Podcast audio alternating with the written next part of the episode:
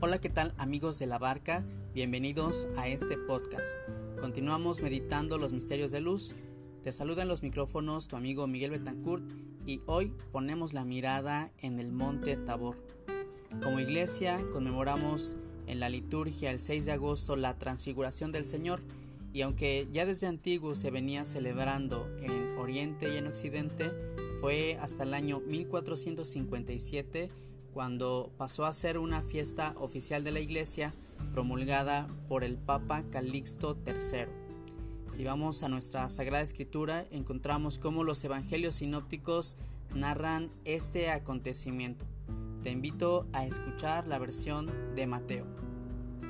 Seis días después, Jesús tomó consigo a Pedro, a Santiago y a su hermano Juan, y los llevó aparte a un monte alto Ahí se transfiguró delante de ellos, su rostro se puso brillante como el sol, y sus vestidos se volvieron blancos como la luz.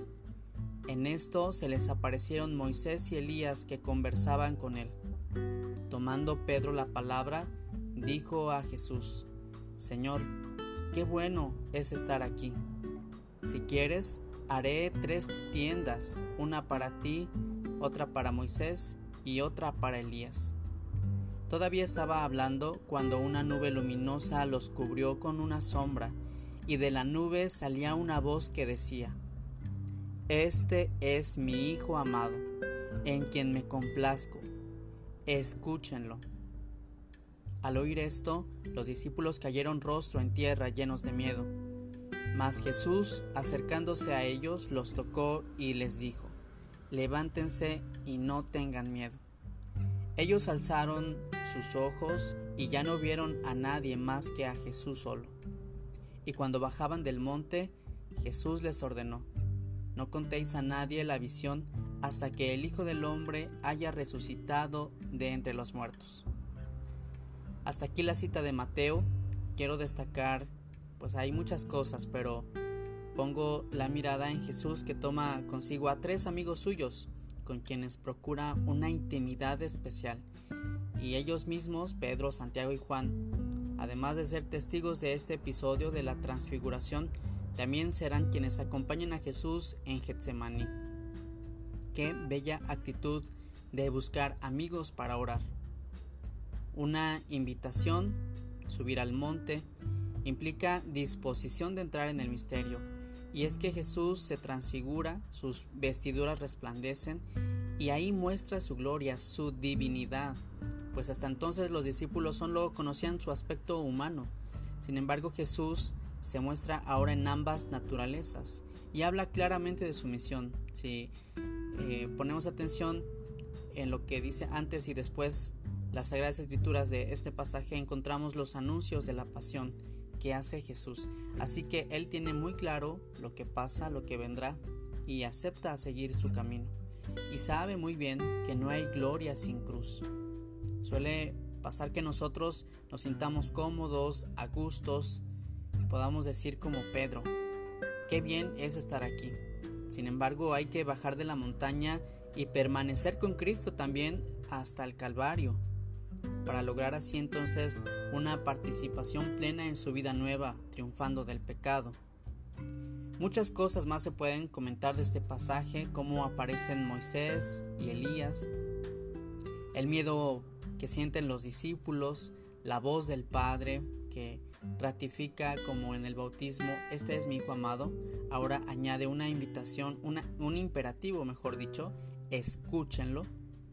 Y eso esa es una palabra de Dios para nosotros. Escuchen a este Hijo amado en quien me complazco.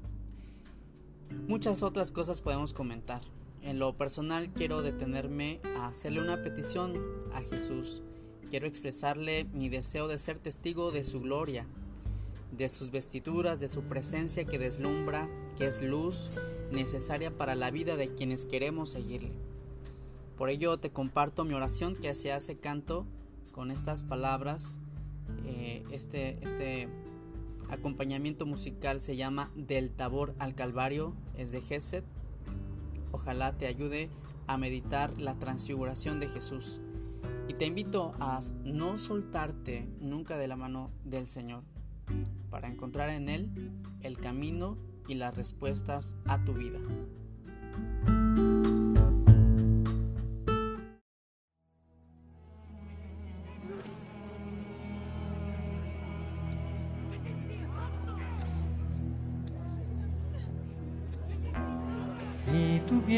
Tuviera que escoger estar contigo en el monte Tabor, oh Jesús, mi Señor, o en la colina del Calvario.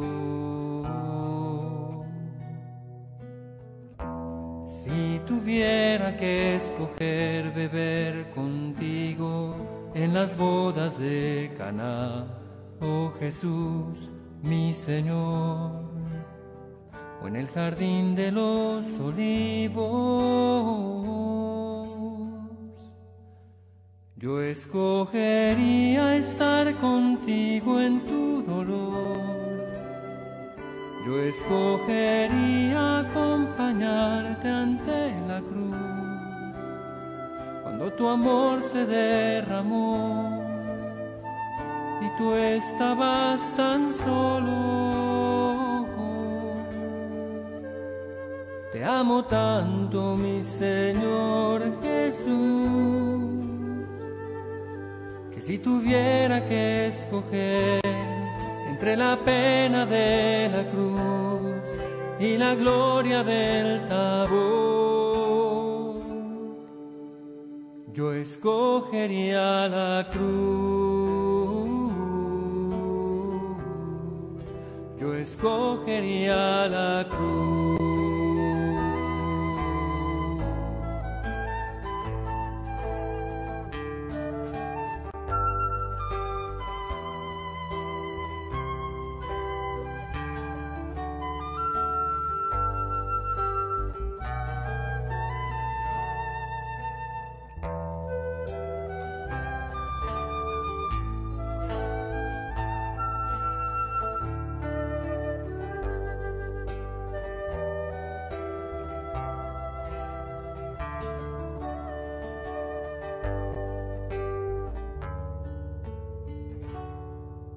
Te amo tanto, mi Señor Jesús, que si tuviera que escoger entre la pena de la cruz y la gloria del tabor,